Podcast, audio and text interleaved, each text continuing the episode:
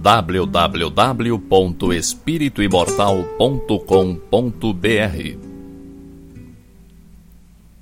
Cinco minutos de Espiritismo visando a reflexão.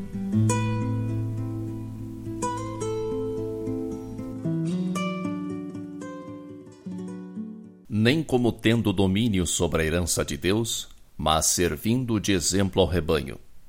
Primeira Epístola de Pedro, capítulo 5, versículo 3.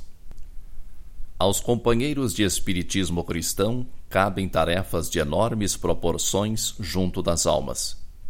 Preocupam-nos profundos problemas da fé, transcendentes questões da dor.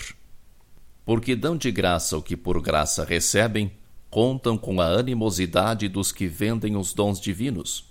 Porque procuram a sabedoria espiritual, recebem a gratuita aversão dos que se cristalizam na pequena ciência, porque se preparam em face da vida eterna, desligando-se do egoísmo destruidor, são categorizados como loucos pelos que se satisfazem na fantasia transitória. Quanto maior, porém, a incompreensão do mundo, mais se deverá intensificar naqueles as noções da responsabilidade. Não falamos aqui dos estudiosos, dos investigadores ou dos observadores simplesmente. Referimos-nos aos que já entenderam a grandeza do auxílio fraternal e a ele se entregaram, de coração voltado para o Cristo. Encontram-se nos círculos de uma experiência nobre demais para ser comentada, mas a responsabilidade que lhes compete é igualmente muito grande para ser definida.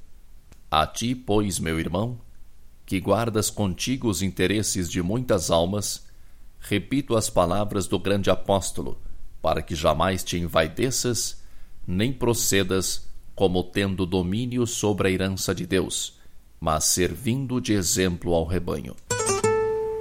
www.espirituimortal.com.br Cinco minutos de Espiritismo visando a reflexão.